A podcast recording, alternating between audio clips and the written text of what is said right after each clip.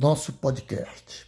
As empresas passaram grande parte dos últimos dez meses lutando para se adaptar a circunstâncias realmente extraordinárias. É muito bom começar o ano novo com entusiasmo e certeza de que teremos um ano difícil. Isso aí não tenha dúvida, mas que estamos preparados. Dessa vez não teremos surpresas. Não vamos estar desprevenidos. O mercado tem nos mostrado dados para conseguirmos construir nossa muralha de defesa e ataque aos acontecimentos negativos que temos certeza que virão. Podem vir. Passamos dez meses disruptivos, com mutações constantes, aprendizados, na luta para se adaptar a circunstâncias extraordinárias. Estamos prontos, estamos fortes, estamos conscientes de que esse é o momento de engajamento, de unir as equipes e trabalhar em conjunto. Eu, lendo determinada revista, e vi uma reportagem sobre Bill Gates, aonde diz para Bill Gates isso é o que separa líderes de sucesso dos gestores comuns. Ele compartilhou, o bilionário, um princípio de liderança fundamental e atemporal, especialmente aplicável à pandemia do novo coronavírus. E foi escrito por Mariana Martucci. Durante sua gestão como CEO da Microsoft, Bill Gates compartilhou um princípio de liderança fundamental, especialmente aplicável à pandemia do novo coronavírus. O bilionário e cofundador da Fundação Bill e Melinda Gates declarou: agora que a maior parte dos líderes foi forçada a direcionar suas organizações para o trabalho remoto, podemos ter certeza que aqueles que se diferenciam são os que capacitam efetivamente as pessoas em tempo de incerteza. A gente já vem falando isso nos nossos podcasts há muito tempo né? Que a gente tem que estar tá a cada dia, a cada dia capacitando as pessoas para essas mutações do mercado que estão ocorrendo com bastante frequência. E principalmente porque nós não temos a certeza do que virá. Então, quando nós colocamos né, capacidade extrema no nosso quadro de pessoal, nós estamos o quê? Adquirindo, adquirindo forças para tentar amenizar as mudanças negativas do mercado que porventura cheguem. E a capacitação ela vem de várias formas. Os líderes devem, muitos já estão nesse processo, fazer o que for preciso para proteger os funcionários e a empresa, lógico, né? Ter empatia para atender a necessidade das pessoas e estar atento às necessidades de saúde mental dos membros de sua equipe.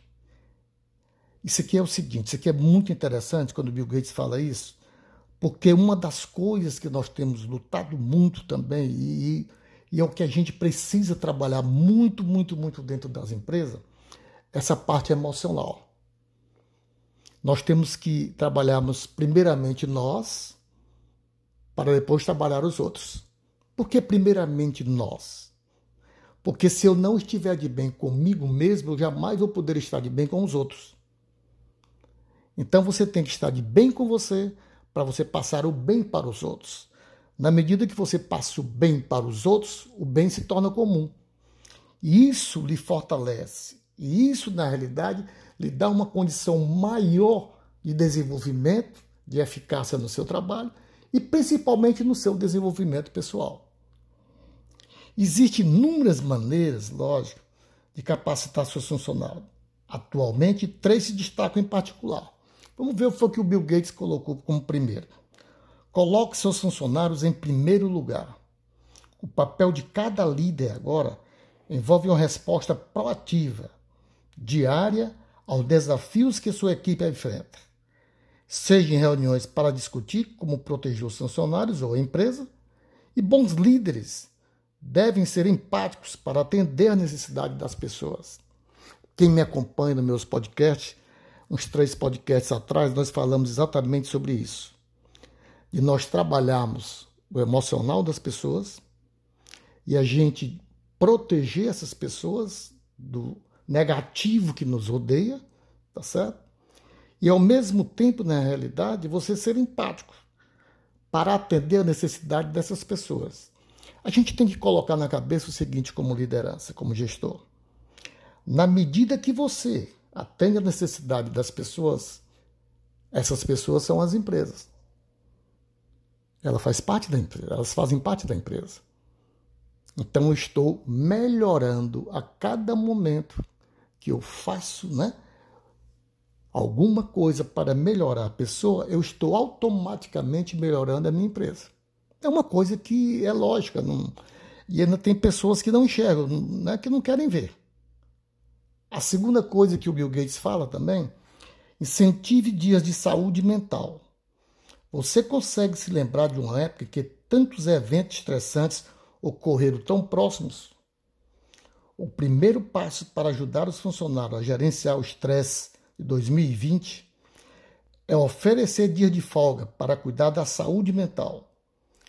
Os líderes devem dar o primeiro passo e participar ativamente um dia de saúde mental para mostrar aos funcionários que está tudo bem fazer parte dessa iniciativa.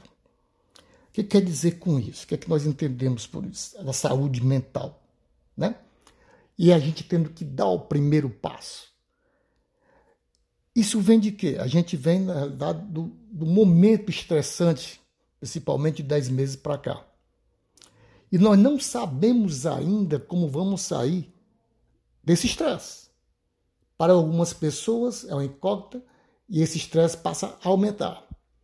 O mercado, no momento, ele traz uma informação, ele diz uma tendência para você e dentro de pouco tempo já mudou essa tendência. Então, tudo que você vinha fazer, há um processo automático, há um processo a ser agilizado de mudança dentro da empresa.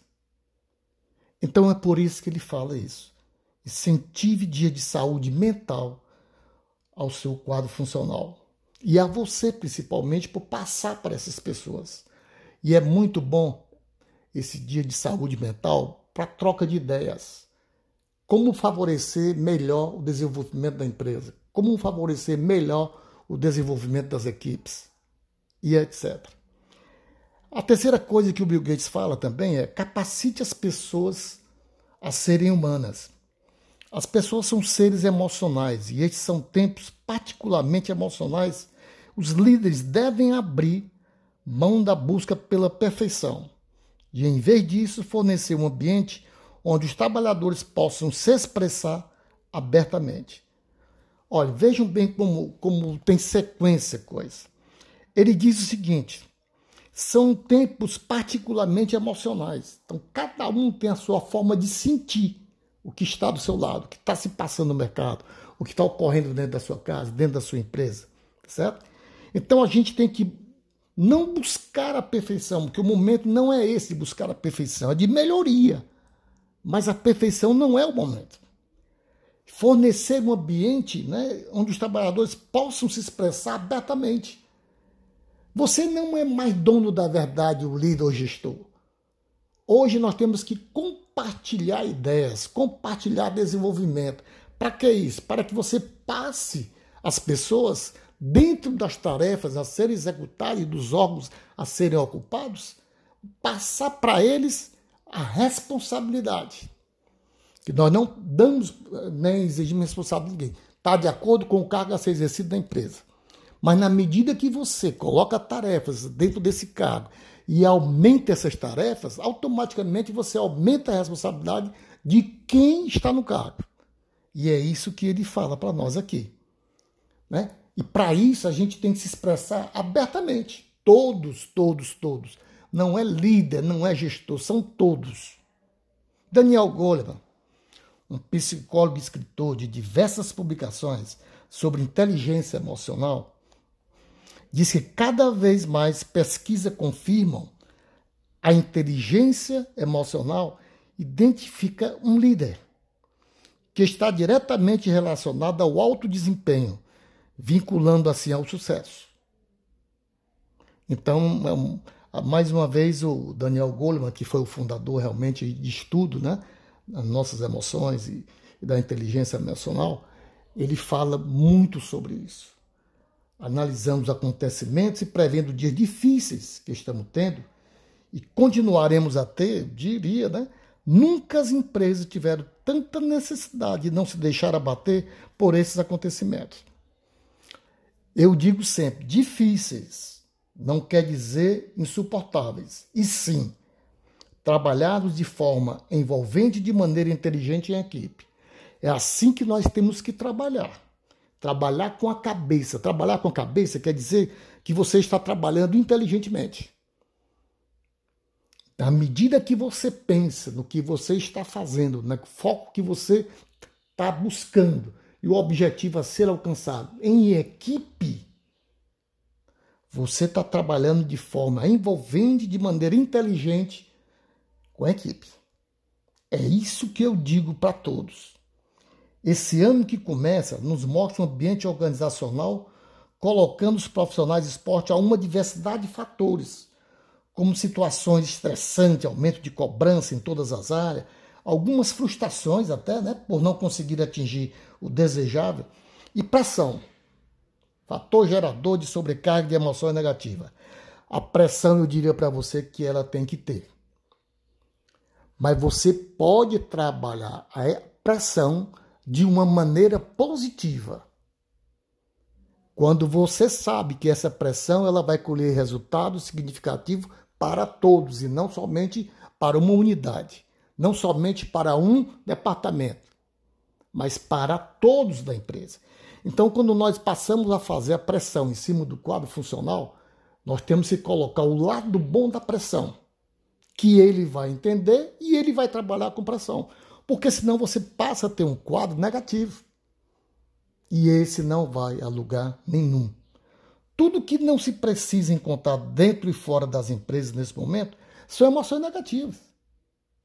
E um dos processos da inteligência emocional é a adaptabilidade trabalhada em dois aspectos que eu separei aqui para vocês. Vamos lá. Solução de problemas é o primeiro. Quando temos a capacidade de identificar e entender problemas, gerando e implementando soluções positivamente eficazes, é quando nos preparamos para darmos o nosso melhor, na certeza de permanecermos no ambiente e vencermos adversidades. E é isso mesmo. A gente ter a capacidade de identificar e entender problemas, isso dá para nós um, um, uma emoção tão grande porque você passa a ter o poder de solucionar positivamente o que você está encontrando de dificuldade. E com isso também o que vai acontecer no segundo fator, a flexibilidade. Quando adquirimos a capacidade de adaptação das emoções, é quando você se adapta aos ambientes. Então, adaptação das emoções. Veja bem como, como é interessante, tá certo? Veja como é interessante quando adquirimos a capacidade de adaptação das emoções, pensamentos e a maneira de nos comportarmos em situações e condições em constante mudança. Isso é muito, muito difícil. Essa flexibilização em função das condições né, de mudanças constantes.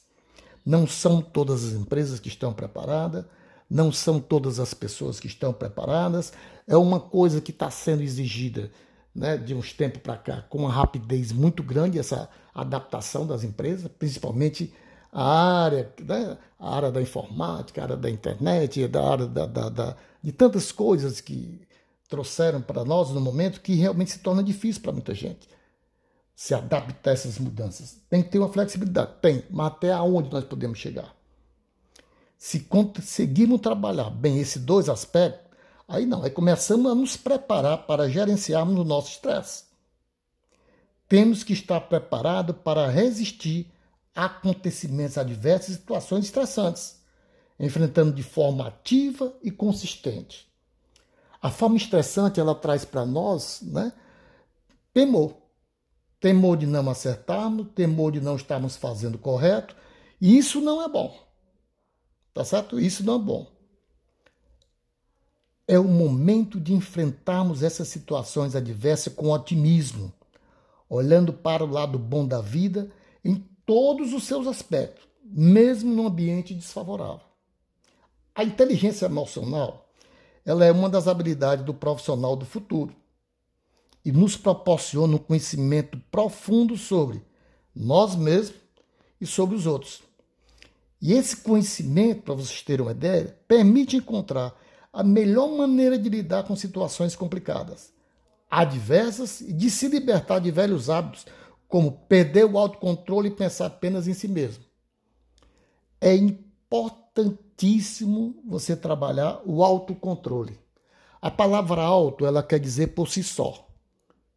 Então você se autocontrolar. Na medida que você trabalha o autocontrole, você passa a construir em você a autoconfiança. Você passa a ter uma confiança em tudo que você faz e em tudo que você prega. Quando liderança e inteligência emocional caminham juntas, os conflitos e os problemas de comunicação dão espaço para a produtividade e para os bons relacionamentos porque você passa a trabalhar relacionamento positivo, emoção positiva.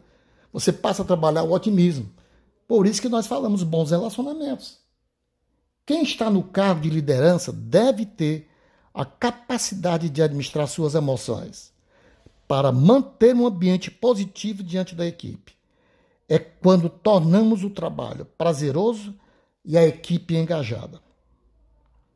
Alguns executivos começam a defender a importância dos líderes que capacitam seus colaboradores e tornam o ambiente de trabalho um lugar para chamar de meu. Então vamos trabalhar para que todos nós, quando adentrarmos a nossa empresa, chegarmos e dizermos: ambiente de trabalho, lugar para chamar de meu. Isso aqui é meu. Na medida que você passa a dizer meu e todos ao seu redor dizem que é meu, nós mudamos para nosso. Esse espaço de trabalho é nosso. E com isso eu digo para vocês o seguinte: até o nosso próximo podcast com Alfredo Moreno. Meu Deus do céu. Meu Deus do céu, não faz isso comigo não.